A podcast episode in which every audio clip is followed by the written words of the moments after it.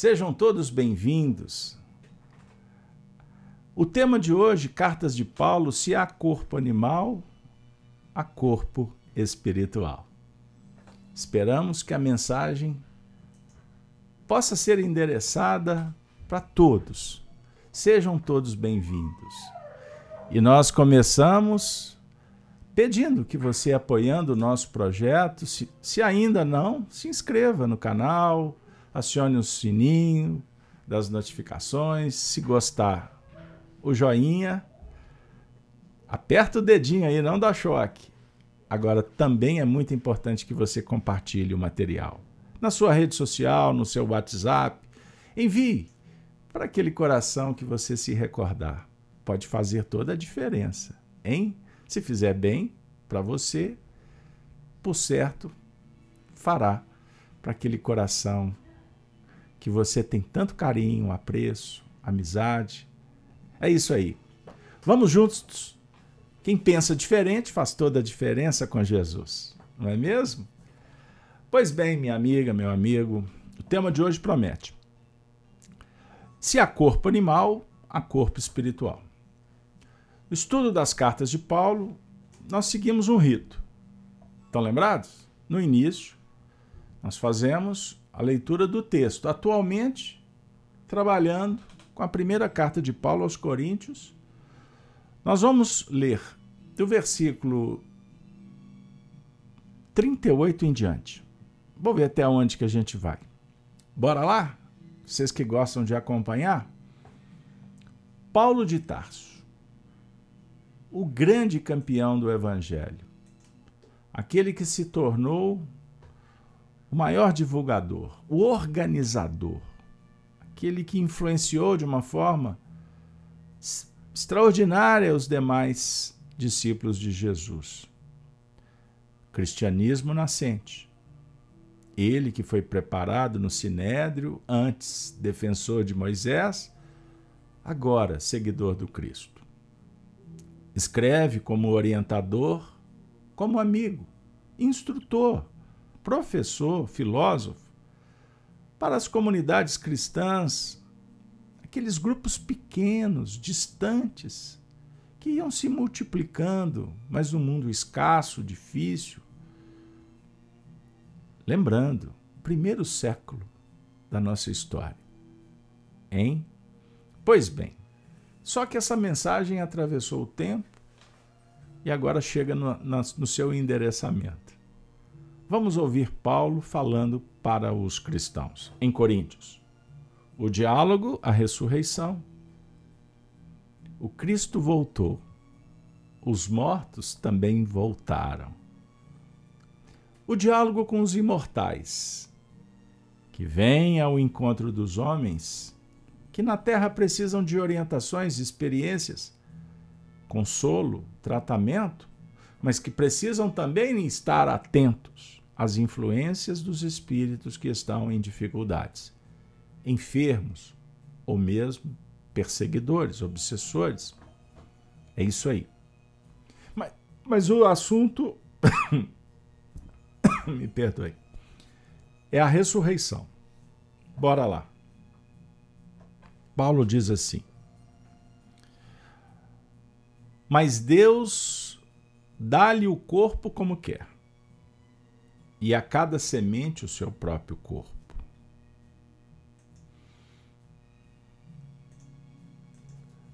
Nem toda a carne é uma mesma carne, mas uma é a carne dos homens, e a outra a carne dos animais, e a outra dos peixes, e a outra das aves. E há corpos celestes e corpos terrestres. Uma, mas uma é a glória dos celestes e a outra dos terrestres. Uma é a glória do sol e a outra a glória da lua e a outra a glória das estrelas. Porque uma estrela difere em glória de outra estrela assim também a ressurreição dos mortos. Semeia-se o corpo em corrupção, ressuscitará em incorrupção. Semeia-se em ignomia, ignomínia, ressuscitará em glória. Semeia-se em fraqueza, ressuscitará em vigor. Semeia-se corpo animal, ressuscitará corpo espiritual. Se há corpo animal, há também corpo espiritual. Vamos ficar por aqui? O diálogo é com que corpo o morto volta? Com que corpos os mortos retornam? Dentre todas as cartas de Paulo, em especial esta primeira, capítulo 15, é a carta mais kardeciana. É a narrativa mais próxima dos aspectos filosóficos, metafísicos do Espiritismo. Como se Paulo profetizasse o que Allan Kardec depois receberia em França, no século XIX. Aliás, diga-se de passagem,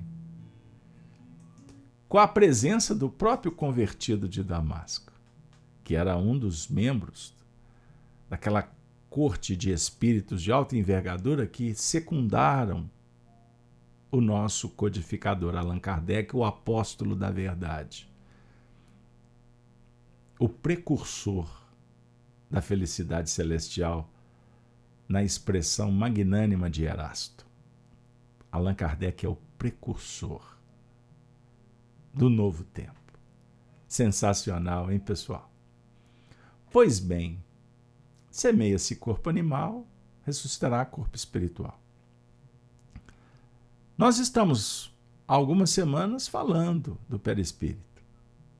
Vocês se recordam que trouxemos Emmanuel? Trouxemos André Luiz na última semana. Pois bem, o que, que vocês acham de hoje a gente trazer um pouquinho Kardec, falando sobre o perispírito, que é o corpo. É o corpo espiritual que Paulo se refere. E não esqueçamos que Paulo era um filósofo estudioso, e determinados assuntos não eram populares, o que não significa que não eram tratados. Certo? Pois bem, o corpo espiritual não é invenção do período de Paulo. Vem das tradições mais antigas, como a do Egito, por exemplo, uma das bases das, de todas as escolas religiosas do mundo antigo. Mas hoje, como eu disse, nós vamos trazer Allan Kardec, que Paulo nos ajude. Bora lá? O perispírito. Nós vamos, nós fizemos uma coletânea e eu vou dar dica para vocês. Acessem o site bibliadocaminho.com.br e procurem te, na temática perispírito. Existe aqui um recorte muito interessante de trechos escritos por Kardec quando ele fala do perispírito. E eu vou pedir licença para vocês para trazer alguns aspectos. Beleza? O perispírito, ou corpo fluídico dos espíritos, é um dos mais importantes produtos do fluido cósmico, a matéria primitiva, primeira, a base. É uma condensação desse fluido em torno de um foco de inteligência, ou a alma. Já vimos também que o corpo carnal tem seu princípio de origem nesse mesmo fluido condensado e transformado em matéria tangível. No perispírito, continua Kardec, a transformação molecular se opera diferentemente, porquanto o fluido conserva sua imponderabilidade e suas qualidades etéreas. O corpo perispirídico e o corpo carnal têm, pois, origem no mesmo elemento primitivo. Ambos são matéria, ainda que em dois estados diferentes. Maravilha, hein, pessoal? O corpo físico e o corpo espiritual têm origem na mesma matéria, porém em estados diferentes.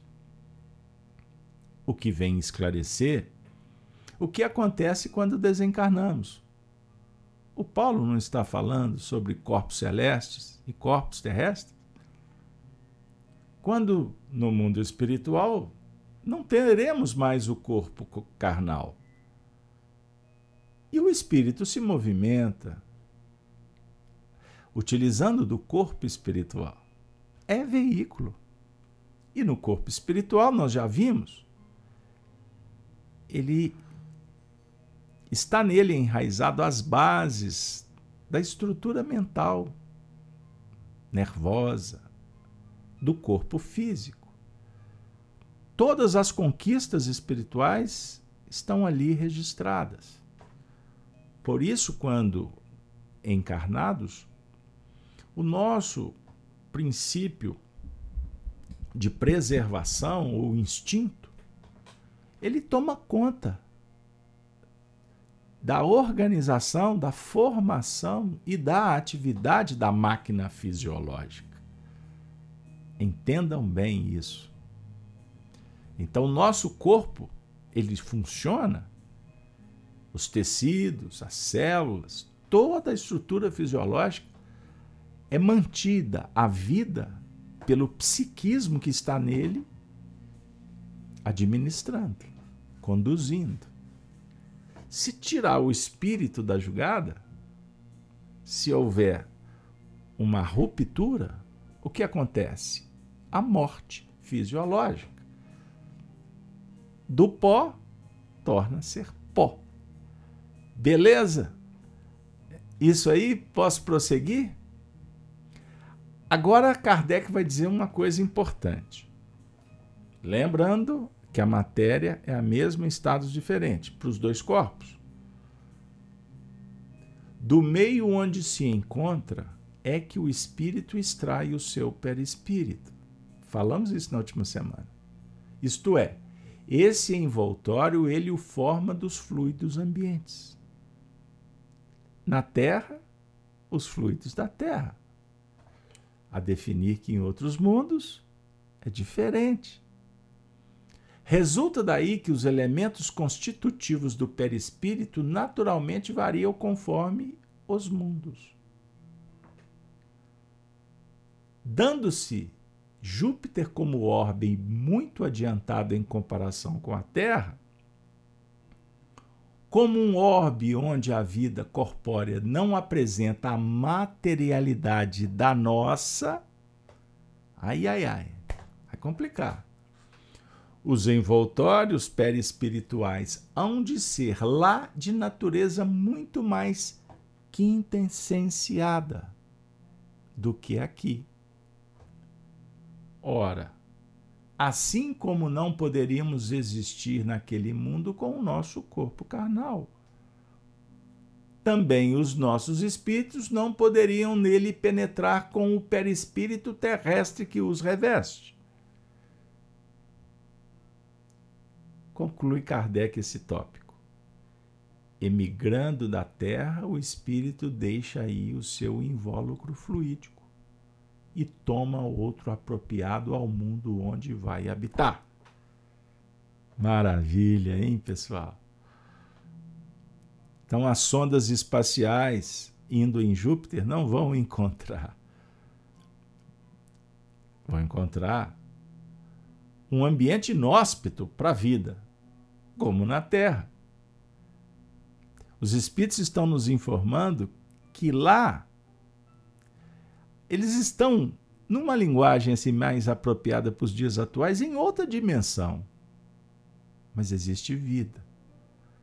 e os perispíritos não serão registrados pelos nossos equipamentos, os perispíritos e os seus devidos corpos. Compreenderam, pessoal? Como é que a doutrina espírita vai abrindo para nós perspectivas sensacionais aqui?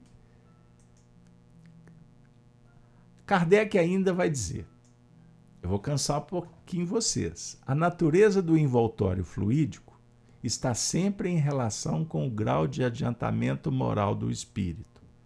Opa! Aqui a gente está caminhando para os aspectos morais. Continua. Os espíritos inferiores não podem mudar de envoltório a bel prazer pelo que não podem passar à vontade de um mundo para o outro. Alguns há, portanto, cujo envoltório fluídico, se bem que etéreo e imponderável com relação à matéria tangível, ainda é por demais pesado. Se assim nos podemos exprimir com relação ao mundo espiritual para não permitir que eles saiam do meio que lhes é próprio. Nessa categoria se deve incluir aqueles cujo perispírito é tão grosseiro que eles o confundem com o corpo carnal. Razão porque continuam a crer-se vivos. Esses espíritos, cujo número é avultado, permanecem na superfície da Terra. Como os encarnados, julgando-se entregue às suas ocupações terrenas. Outros, um pouco mais, um pouco mais desmaterializados, não o são, contudo, suficientemente para se elevarem acima das regiões terrestres. Vejam bem, minha amiga, meu amigo, aqui o assunto começa a caminhar para um, um debate importantíssimo. Porque nós, como seres humanos, não é? homem, mulher, né? com essa configuração fisiológica, os nossos corpos são parecidos, são semelhantes. Muda a configuração, a apresentação, a forma. Mas a estrutura é a mesma. Não é verdade? Significa que os nossos perispíritos, o meu e o seu, são iguais?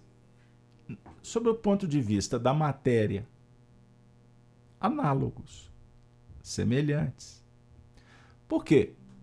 Eles são formados a partir do fluido desse mundo. Até aqui, beleza? Ok. Em tese, Nesse tópico, Allan Kardec vai tratar de um tema muito interessante. Porque existe, ele está usando a expressão aqui, um peso, peso específico para cada um. A definir que o perispírito, ele representa a nossa condição moral. Ah, perceberam? Aí nós vamos entender porque espíritos não podem ficar viajando de planeta em planeta, de mundos que são de matérias diferenciadas. Porque são espíritos ainda muito apegados às crostas. Então não significa que você está aqui. Você está desencarnado, beleza? Aí basta você falar assim: eu vou para Júpiter. Não. Porque a sua estrutura perispiritual está vinculada aqui à Terra. Então nós precisamos de equipamentos e de uma roupagem específica para ir em Júpiter. Não é assim que o astronauta. A gente não usa uma roupa específica para a estação, o clima, as regiões. É isso aí. Se eu vou mergulhar no oceano, eu preciso de um equipamento, de uma roupa específica porque senão eu não vou sobreviver. A definir o seguinte: que no nosso ambiente, terra a terra, é? Prestem atenção que isso é muito importante, que no nosso ambiente, terra a terra, existem espíritos que estão ainda presos ao cotidiano humano. Eles são percebidos pela mediunidade inconsciente e pelos clarividentes, que muitas vezes até confundem com os próprios encarnados. Entendam isso porque é muito importante. É? É, o nosso com, companheiro Dinaldo está citando até um bom livro para lermos. Cartas de uma Morta. Muito obrigado, viu, Dinaldo? Que foi o primeiro livro né? Os primeiros escritos, psicografias de Francisco Cândido Xavier, com relação ao contato com sua mãe, estava ali naquela lavra. Chico ainda passava por um treinamento, hein? Então tem questões até desse livro que são muito interessantes e outras a gente tem que ter um só um certo cuidado porque é, existe a fragilidade do próprio espírito, a condição ainda muito vinculada à terra, e naturalmente utiliza-se de uma linguagem que não pode ser levada no pé da letra, porque é figurado. É uma licença literária espiritual. Compreendam isso, porque a gente tem uma tendência a ler sem questionamentos. Aí a gente pode morrer na letra certo? Bom, continuando. Então, meus amigos, o que vai nos libertando do terra a terra é o desenvolvimento moral, que mentalmente vai, a partir da própria desenvoltura do psiquismo, no seu comportamento, nós podemos densificar o perispírito ao sutilizá-lo. Bons pensamentos, bons sentimentos nós vamos como que suavizando. Olha que beleza. Hoje eu encontrei uma frase de um, de um poeta, Rodrigues de Camargo, que escreve assim: Leves serão os passos, se doce forem os pensamentos. O que é que repete? Que maravilha! Leves serão os passos, se doce forem os pensamentos. Vamos continuar com Kardec? Eu tenho ainda mais cinco minutos de Kardec para vocês. Kardec diz assim: bora lá. Os espíritos superiores, ao contrário, podem vir aos mundos inferiores e até encarnar neles. Tiram dos elementos constitutivos do mundo onde entram os materiais para a formação do envoltório fluídico ou carnal, apropriado ao meio em que se encontrem. Fazem como o nobre que despe temporariamente suas vestes para envergar os trajes plebeus, sem deixar por isso de ser nobre. É assim que os espíritos da categoria mais elevada podem manifestar-se aos habitantes da Terra. Ou encarnar em missão entre estes. Tais espíritos trazem consigo não o, inv o invólucro, mas a lembrança por intuição das regiões de onde vieram e que, em pensamento, eles veem. São videntes entre cegos. Meu Deus, sensacional. Caberia aqui é uma dissertação que poderia abrir muitos ângulos. Mas o meu tempo não permite. O nosso estudo é mais voltado para a parte do Evangelho. a referência mais elevada de um espírito que encarnou, ele não reencarnou, porque reencarnação é um processo evolutivo que envolve provas e expiações e missões. Quando o espírito, numa condição pura, mais elevada dentro da nossa possibilidade de mensurar um pouco esse escalonamento, Jesus então ele vai materializar um corpo. O corpo espiritual.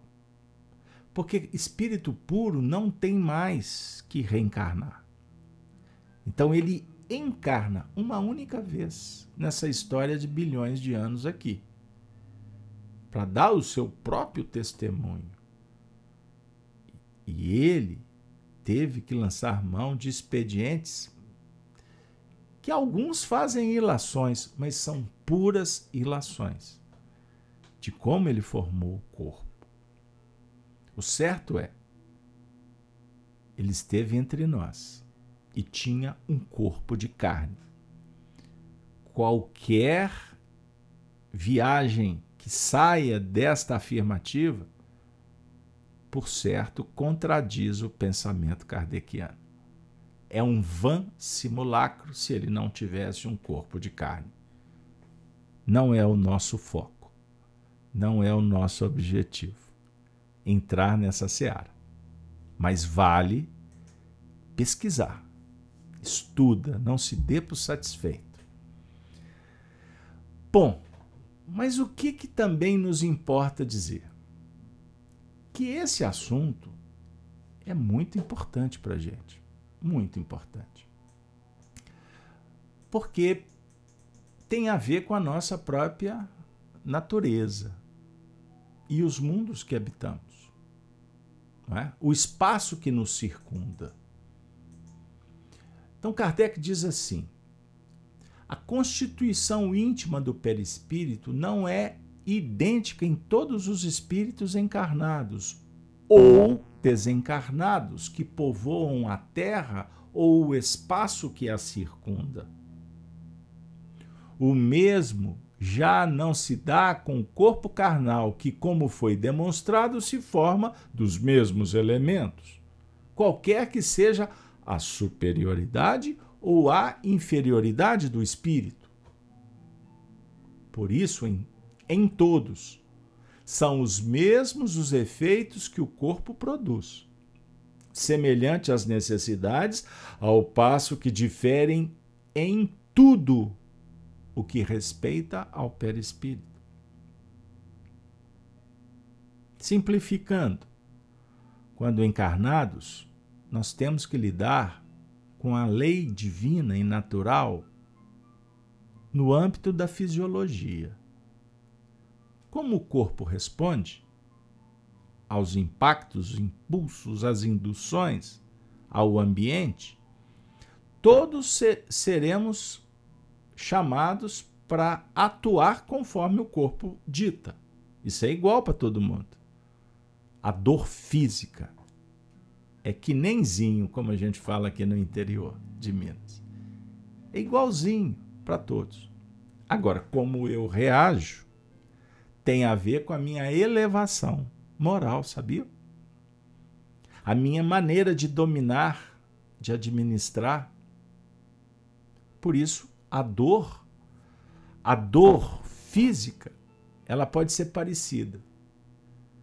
Mas o sofrimento moral é de acordo com cada um e com a sua própria estrutura perispiritual.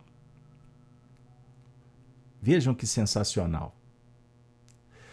Kardec ainda diz: também resulta que o envoltório perispirítico de um espírito se modifica com o progresso moral que este realiza em cada encarnação. Embora ele encarne no mesmo meio. Que os espíritos superiores encarnando excepcionalmente em missão no mundo inferior tem perispírito menos grosseiro do que os dos indígenas desse mundo.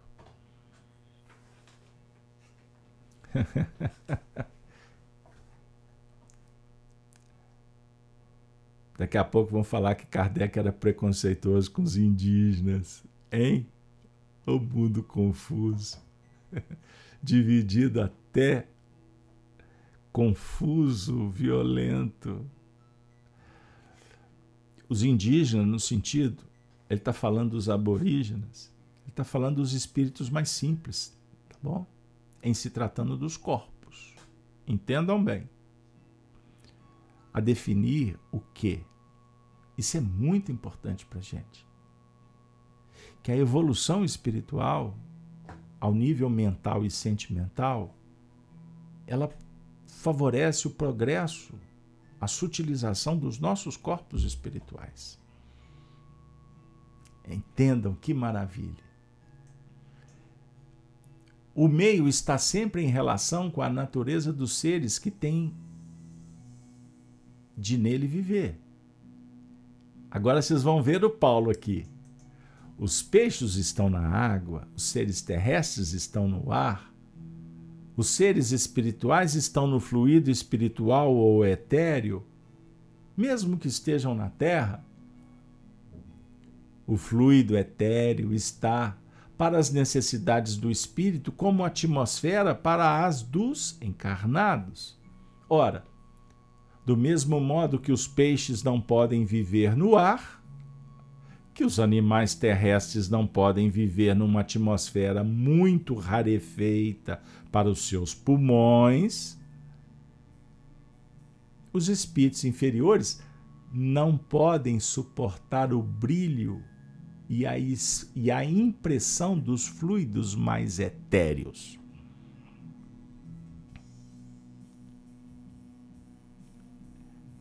Perceber? Não dá não tem salto, não tem mágica. A gente acha que mediunidade, quando o médium vê o espírito, é como ele está vendo com os olhos, vê em todos. Consegue discernir, inclusive, os mais evoluídos ou os menos evoluídos. Não é bem assim porque tem a ver com elevação interior da própria percepção. Compreendam como que o assunto é deslumbrante? Fascinante. Quando alguém afirma peremptoriamente, é isso, põe o pé no freio. Toma cuidado. Porque pode não ser bem isso. Eis aí porque não podem sair do meio que lhes é apropriado à natureza. Para mudarem de meio, precisam antes mudar de natureza. Despojar-se dos instintos materiais que os retêm nos meios materiais. Numa palavra, que se depurem e moralmente se transformem. Então, gradualmente se identificam com um meio mais depurado que se lhes torna uma necessidade, como os olhos, para quem viveu longo tempo nas trevas, insensivelmente se habituam à luz do dia e ao fulgor do sol. Assim, tudo no universo se liga, tudo se encadeia, tudo se acha submetido à grande e harmoniosa lei de unidade, desde a mais compacta materialidade até a mais pura espiritualidade. A terra é qual vaso donde se escapa uma fumaça densa que vai clareando à medida que se eleva e cujas parcelas rarefeitas se perdem no espaço infinito. Ah, pessoal, Kardec nos encanta. Kardec nos constrange. O amor do Cristo nos constrange. Por quê? Porque a gente começa e não quer parar. Diante de tanta sabedoria, de tanta verdade, de tanta revelação. Entendam, percebam. Nós estamos agora sendo envolvidos por fluidos extremamente sutilizados. Porque a fé é capaz disto. Abre portas, intercâmbio com os espíritos superiores. Entendam? O bem é a tônica. E no nosso espaço, o bem vence sempre. Sabe por quê? Porque aqui nós não estamos interessados nas coisas que não interessam. Valores amoedados, reconhecimento, admiração. Nós não estamos preocupados se tem alguém se tem alguém dando valor ao que nós estamos falando. Nós estamos aqui por amor. Nós estamos aqui por bondade divina, mas exercitando a bondade interior. Porque há corpos, corpos. Há muitos corpos. E nós estamos interessados no corpo espiritual mais sutilizado, moralizado, para me garantir a estada em mundos superiores.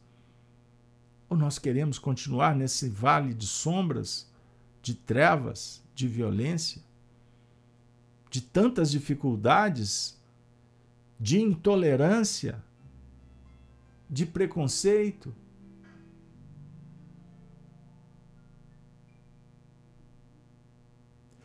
Entendam, pessoal, o espírito não pode retrogradar. Nós podemos estacionar. Entendam isso. E eu dou uma dica muito carinhosa. Cuidado com as leituras com essa enxurrada de notícias que não possuem qualquer fundamento. Estudem Kardec. Passeiem os olhos nas obras de André Luiz, estudem Leon Denis, vão na fonte, vocês vão ver que tem muitas coisas que são antidoutrinárias, que se propagam por aí. Tem muitos médiums que vivem um misticismo diuturno. Nós precisamos de aprender a separar as coisas. Nós precisamos abrir portas, Glaucio, para o Evangelho, para que as expressões luminosas possam adocicar, cuidar, tratar porque não adianta ter as informações e perambularmos pelo vale espiritual, convivendo com espíritos perdidos como grande maioria dos que são identificados. É como se estivéssemos indo para a esquina conversar com quem está na esquina. O diálogo é elevação moral. E esse trato começa por nós pelo coração, pelo esforço continuado de praticar o bem. Glaucia citou Chico Xavier e Edivaldo. Cada um seguindo o seu caminho. Mas o qual foi a tônica dos dois? Fizeram o espiritismo, não fizeram? Fizeram psiquismo, não fizeram? Foram médiums? Mas eles foram só médiums. Eles foram discípulos de uma escola que prepara o homem, o homem de bem.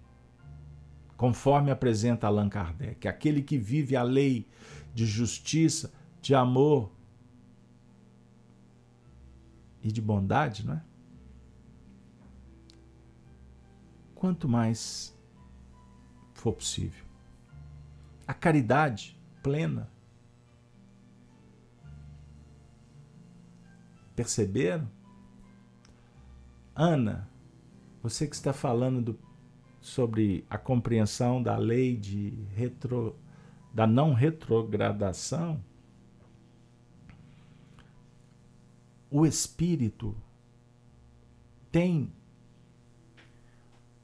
um compromisso de evoluir. Então nós temos uma lei, a lei do progresso, e existe a lei do mérito. Na lei do progresso, nós temos oportunidades de dinamizar, de potencializar, de aplicar cada vez mais as forças da alma, desenvolvendo faculdades, razão, sentimento. E quanto mais elevado moralmente, nós vamos também aprendendo a lidar com, com uma matéria cada vez mais sutilizadas e os nossos corpos. O nosso veículo de manifestação estará no mesmo diapasão, é, é, na mesma proporção, na mesma ressonância. Aí entra a questão da lei do mérito. Isso é conquista de cada um. Agora, pense numa flor quando não regamos quando não há nutrientes no solo, ela vai se definhando até morrer, não é assim? Nós podemos contribuir para que os nossos corpos espirituais e físicos entrem em colapso? Podemos. Como? Pelas escolhas egóicas que impedem a manifestação da essência espiritual quando rebelamos. Alguém abre uma porta. A porta você vê que é boa, mas você não se esforça para entrar. Porque dá trabalho. Você tem que se ajustar, você tem que colocar a roupa adequada. Você precisa de conhecer o caminho. Isso dá trabalho. Então eu posso impedir, estiolar, criticar, abusar, rebelar e agir das formas mais dissonantes possíveis. Entendam isso, gente. Não é simples. Para falar é fácil, mas vai para o dia a dia, na hora que tu pega o telefone. Quando você vai fazer um endereçamento. Como é que você escreve? Qual o propósito? quando você está na rede social. Sabe como que o espírito é ele é entendido na natureza? Como que as forças cósmicas compreendem você? Eu? Pela frequência que estabelecemos, pelas vibrações que irradiamos. Da mesma forma, os nossos corpos eles entendem o que nós emitimos pelo nosso mundo mental. Então não tem mágica. Nós não estamos aqui para ficar dialogando apenas sobre o ponto de vista fenomênico. Entendam isso. O fenômeno ele é uma forma, como o Homero tão carinhosamente está trazendo um depoimento, que ele teve um sonho, um sonho bendito. Ele sonhou com o Divaldo. O Divaldo disse que olha que cidade, que mundo espiritual lindo. Não é? Aí aqui tem castelo de vidro, aqui tem construções. Com... Porque a tecnologia é diferente. Você foi para esta região, pode ter ido em corpo mental. Mas você pode ter no, no seu sonho, Homero, assistido um, um filme, uma imagem, uma ideoplastia. Entendam? Agora, o que, que ficou para você, Homero? Estou conversando com você porque o Homero está conosco aí já há alguns anos, não é, Homero? O que, que ficou para você? Não foi o carinho? Não foi a virtude? Não foi a bênção distribuída? Isso tocou o seu coração. Não foi a imagem de vidro, o castelo maravilhoso que você viu que te chamou a atenção. Foi a maneira com que você foi tratado. a virtude ofertada, a caridade espalhada pelos caminhos que você percorreu. E foi isso que te motivou a permanecer. Porque você sentiu carinho, acolhimento. Isso é espiritualidade. Querem um outro exemplo? Alguém me mandou uma postagem outro dia no WhatsApp. Eu não consegui identificar, porque eu não tenho tanto tempo de ficar por aí passeando na mídia. Mas parece que é uma pessoa muito conhecida que dá um depoimento. Como ela conheceu o Espiritismo. Aí ela estava fazendo qualquer coisa em algum lugar e achou. Estava meio que enterrado, ela identificou que tinha um livro ali. Aí, ah, tem um livro. Aí mexeu, tirou a terra. Quando era o livro dos espíritos. E o livro todo úmido, mas foi possível dar uma passar algumas páginas.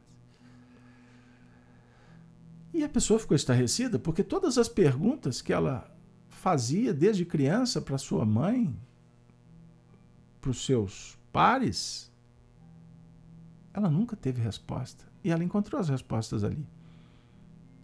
Aí o companheiro disse assim: ó, se é verdade ou não é, não sei, mas me respondeu. Aí depois eu me motivei e fui num centro espírita. Eu queria saber mais. Cheguei no centro espírita, o que eu encontrei? Intelectuais, arrogantes, frios, indiferentes. Foi isso que eu achei no cenário do centro espírita. Então não voltei mais. Então observe, cada um aqui pode listar uma série de fenômenos mediúnicos que aconteceu. Não é? Pois bem, quando eu era jovem, cheguei no Espiritismo, eu tinha desdobramentos. E alguns deles com o Divaldo, naquela época era muito punjante. Muitos anos se passaram, depois nos tornamos próximos. Aí eu dialoguei. Aconteceu isso, isso, isso. Ele disse, é mesmo. Estávamos lá. Num determinado recorte da história. Nós somos companheiros. E graças a Deus, nos reencontramos de uma forma muito amistosa, fraterna. Quantas vezes ele nos orientou. No meu livro Chico Diálogos e Recordações, eu publiquei dois, uma carta, um e-mail. Recebi muitos, tem aqui guardado. A definir que a partir de um fenômeno mediúnico, anímico, que é o desdobramento é anímico, não é nem mediúnico. Mas se eu estou em relação com os espíritos, se eu estou sendo induzido, protegido pelos espíritos, que eu trate como mediúnico. Porque nós temos que estudar a diferença de mediúnico para anímico. O que, que ficou, Homero, para mim? No caso do Divaldo. Amizade o respeito, o diálogo sempre nobre, respeitoso, nunca invasivo, permissivo. Não. Perceberam? Como que você chegou na casa espírita? Você se recorda das pessoas que te abençoaram? Que falaram assim: vem cá, meu irmão. E por isso você ficou? Compreendam? Então, o que eu quero fechar aqui com vocês agora, porque o tempo acabou, é com a reflexão que o fenômeno da vida, os nossos corpos, sejam físicos, o perispírito, pois mediunidade, por exemplo, é uma faculdade que ela tem as bases, não é? as manifestações no físico, mas a, a matriz mediúnica, a faculdade está no perispírito. Por isso é que Kardec ensina que o, que o médium não vê com os olhos, ele vê com a alma. A mediunidade não está vinculada ao olhar, ao ouvir. É geral. Porém, cada um tem uma faculdade específica. Ou quando o médium tem um compromisso maior, ele pode tê-la muito ostensiva. Tomara a Deus que seja evangelizada como foi a do Chico. Certo? Agora, por ter sido evangelizada, significa que ele investiu na bondade a vida inteira. Ele não nasceu pronto. Ele não veio do mundo espiritual, o software todo ajustado. Não. Ele se aprimorou. A vitória dele. E foram muitas encarnações lutando como todos nós lutamos. Compreenderam? Todos nós. Então, quando vocês encontram aí na internet assuntos que saem desse âmbito, cuidado. É a única coisa que eu posso dizer para manter o respeito, a dignidade, a nobreza, a espiritualidade do nosso canal. Mas tem muita coisa por aí que não passa pelo crivo do bom senso. E usa-se até alguns expedientes para dar credibilidade mas a árvore é conhecida pelo fruto fruto do bem, do respeito, da dignidade, da nobreza, da boca que não profere más palavras, péssimas conversações. Entendam isso. Por isso, minha amiga, meu amigo, Emmanuel interpreta assim: semeia-se corpo animal ressuscitará corpo espiritual. Livro Vinha de Luz. Ele diz assim: Ninguém menospreze a expressão animal da vida humana, a pretexto de preservar-se na santidade.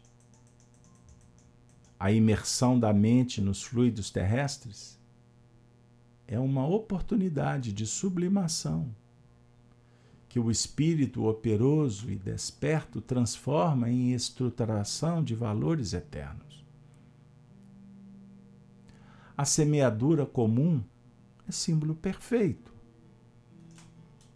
O germe lançado à cova escura sofre a ação dos detritos da terra. Afronta a lama, o frio, a resistência do chão, mas em breve se converte em verdura e utilidade na folhagem, em perfume e cor nas flores e em alimento e riqueza nos frutos. Compreendamos, pois, que a semente não estacionou. Rompeu todos os obstáculos e, sobretudo, obedeceu, obedeceu à influência da luz, que a orientava para cima, na direção do sol. A cova do corpo é também preciosa para a lavoura espiritual, quando nos submetemos à lei que nos induz para o alto. Toda criatura, toda, algumas, toda, toda criatura, provisoriamente algemada à matéria, pode aproveitar o tempo na criação de espiritualidade divina. O apóstolo, todavia, é muito claro quando emprega o termo semeia-se. Quem nada planta, quem não trabalha na elevação da própria vida, coagula a atividade mental e rola no tempo a maneira do seixo que avança quase inalterável a golpes inesperados da natureza. Quem cultiva espinhos naturalmente alcançará espinheiros. Mas o coração prevenido, que semeia o bem e a luz, no solo de si mesmo, espere, feliz, a colheita da glória espiritual. Obrigado, professor Emmanuel.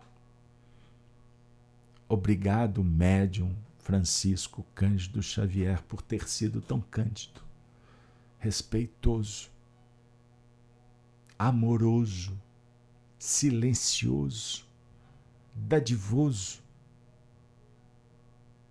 Por isso, hoje és reconhecido como um médium de Jesus. Exemplo para todos os que se candidatam a estudar e viver o Espiritismo kardeciano.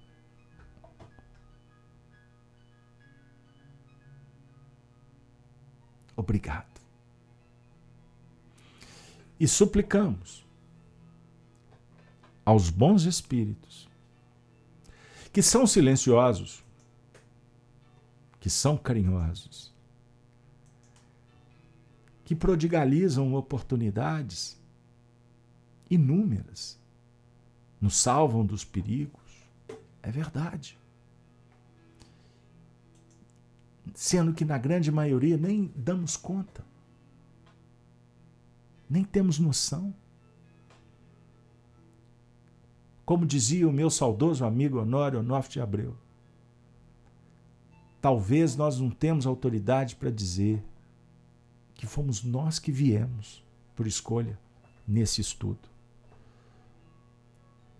Pode ser que você tenha vindo quase que telementalizado, pelo menos hoje. Inspirado. Graças a Deus agora. Meu Deus, tem cartas de Paulo, liga o computador. Você tinha esquecido? Por que, que eles fizeram isso? pela lei do progresso e do merecimento. Você já merecia, porque eles não intervêm no seu sentido absoluto, constrangedor da palavra. Nós temos aqui médiums que trabalham comigo. Eu não vou citar o nome para manter a ética, mas eu estou vendo dois nomes ali queridos no chat. Vocês sabem que eu repito isso nos grupos mediúnicos. O médium, prestem atenção, que essa expressão é kardeciana. O médium, o médium, o servidor que mais atende à espiritualidade é aquele que serve, sem olhar a quem que se esforça por ser doce, para não macular a mensagem, que apaga, apaga o próprio brilho, desliga esse aparelho fonador que não cansa de falar blasfêmias. Eu digo, médium, o teu desafio maior não é falar, narrar, se expor é calar, silenciar. Quanto mais você silenciar, mais os espíritos vão confiar e podem usar a tua boca, pois ela só vai bem dizer. Ela só vai trazer a paz para os corações? Por isso, minha amiga, nesse momento de muitas emoções, eu abraço a vocês carinhosamente, respeitosamente, para dizer que nós estamos chegando no momento de concluir esse trabalho extremamente comovidos pelo tanto de espíritos que estão sendo tratados agora. Mas também pelas lágrimas por aqueles que perdem as oportunidades, que podem julgar no lixo a própria reencarnação.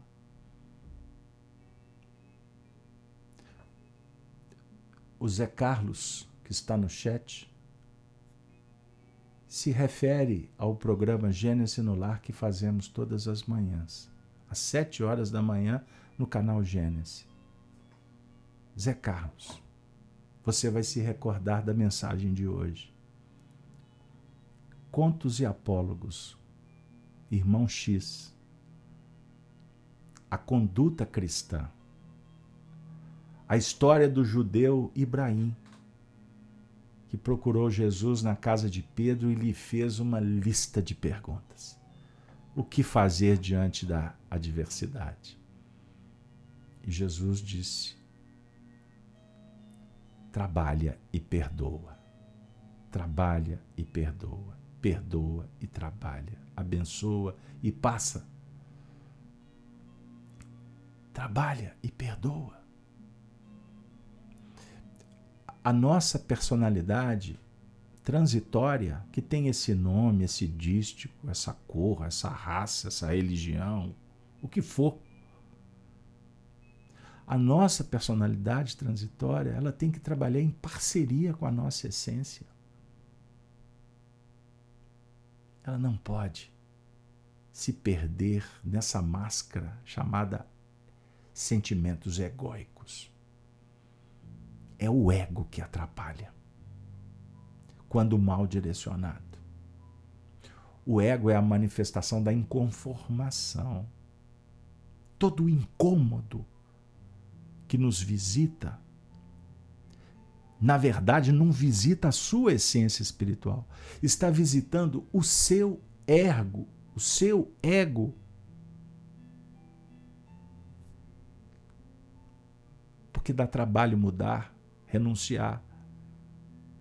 Fazer a virtude acontecer é um esforço que nos eleva e que não vai garantir a qualidade da sua vida. Virtude da bondade, da paciência, do silêncio, do acolhimento, isso dá trabalho. Mas é isso que te dá sustentação que te alimenta. É isso que vai te trazer paz. A vitória se, se faz, acontece depois de lutar, lutar, lutar com fé, com coragem.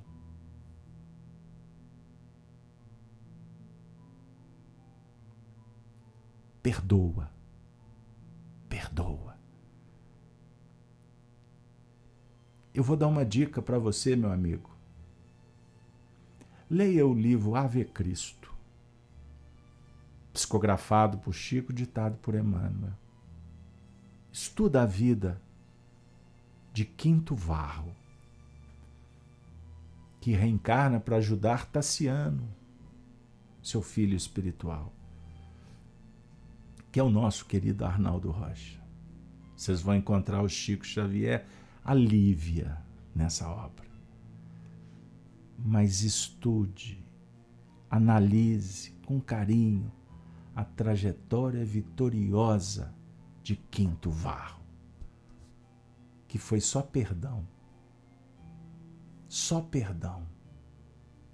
Só perdão. Joana, oremos juntos para Joana d'Arc a mentora dos médiums. Médiums, se você não ler e estudar o livro dos médiums, você não vai se encontrar na mediunidade.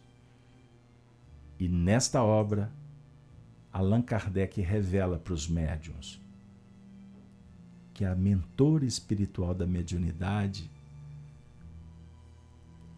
essa missão foi entregue ao espírito de Judas Iscariotes,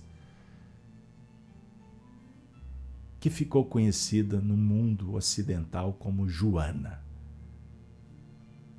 a Virgem de Dom Remy, Joana d'Arc. Que ela nos abençoe e que ela possa nos ajudar nessa grande batalha de vencer a nós mesmos. Agradecidos pela mediunidade, que é ponte-luz para as almas caídas, para as almas em soerguimento, como falou Maria João de Deus, Maria de São João de Deus no livro aqui citado, Cartas de uma Morta para o seu filho, Chico Xavier.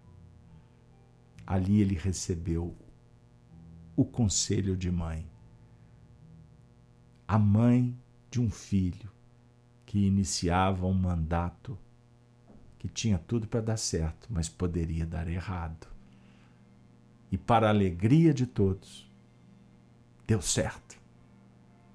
E ele desencarna em junho, no dia, no dia figuradamente que o Brasil sorria, pois ele era um homem do povo. Ele veio conversar com o povo. E nada melhor do que o povo feliz para nem prestar atenção que ele partia vitorioso para a glória imortal. Francisco Cândido Xavier o médium de Paulo, o médium de Estevão, o médium de Humberto, um médium de Bezerra, um médium de Dolores, de Alta de Souza, de Sheila, de Meimei, de Emmanuel, o médium de Allan Kardec que o tutelou, o médium de Paulo, o médium de Jesus. O médium da vida, a mãe de todos nós, pois mediunidade se confunde com a sublime maternidade, que há um diálogo pleno com Maria.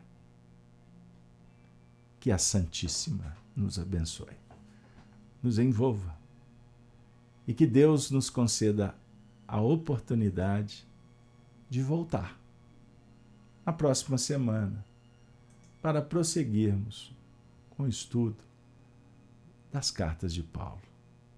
Espero você. Convido ainda, todas as manhãs de sete horas em diante, o programa no canal Gênesis, no YouTube, Gênesis no Lar, Evangelho no Coração. Me despeço dos amigos da TV RAI, Rede Amiga Espírita, da TV Gênesis, Facebook, YouTube que todos tenhamos uma noite de muitas bênçãos. Ave Cristo, a saudação dos cristãos dos primeiros tempos. Os que aspiram à glória de servir em teu nome, te glorificam e saúdam. Ave Cristo.